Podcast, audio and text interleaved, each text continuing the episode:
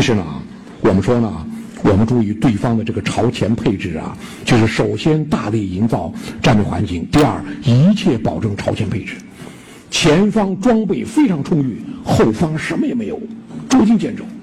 前方美军一个师的作战车辆能达到五千多辆，后方国防大学五台六台车，加一卡车，把那卡车算上七台，两台两台车轿车，四台福特大面包迎来送往，只有国防大学校长有一台，呃。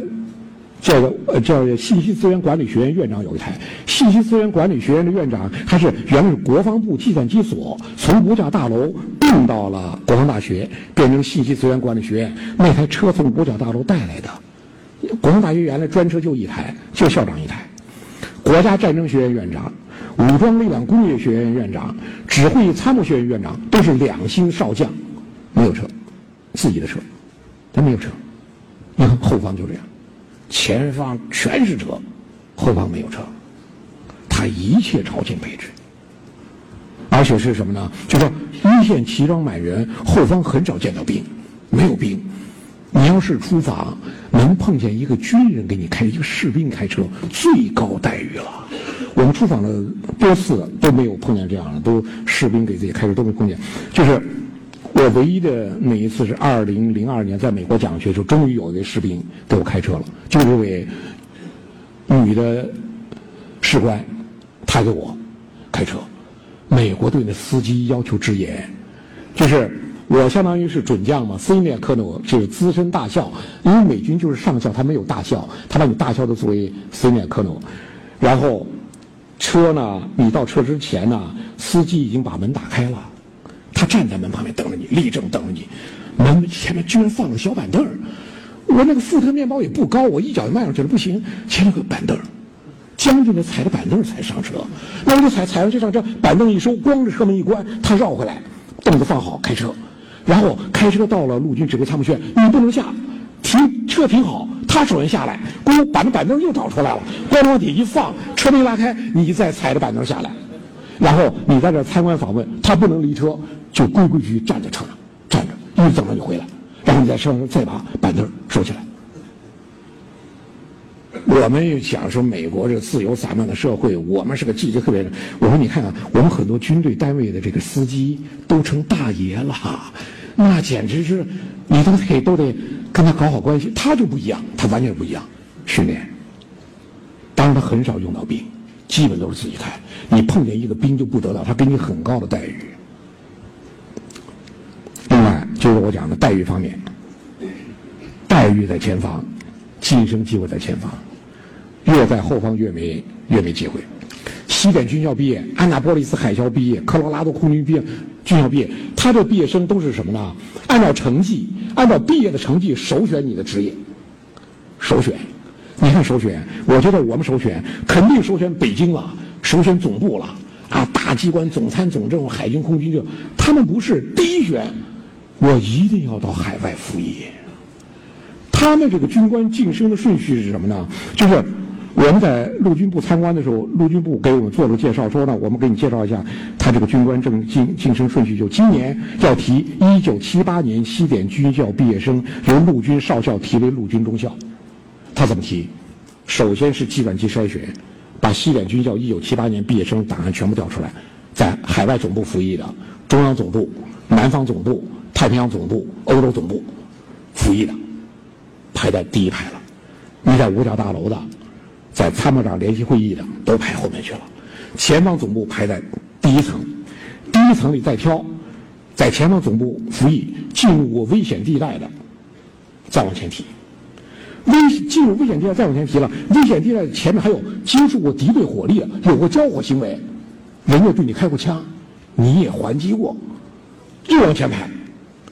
最前面一等受过战伤，这第一等战伤，第二等开火接触敌对火力，第三等紧急危险地带，第四等前方总部。国内五角大楼永远在最最后，所以五角大楼它这个军校一毕业，根据成绩你挑职业，挑到最后那些成绩比较差学生没有办法了，不是参谋长联谊会议就是五角大楼，他们要求呢，我在这儿顶多干两年，我一定要到前面去。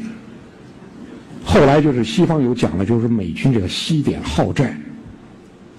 我说不是说他就特别不珍惜自己的生命啊，特别爱留下，不是啊，他想晋升，所以他好战，他一定要前方混一混，进入危险地带，放他两枪，然后我就敌对火力了，我就晋升条件了。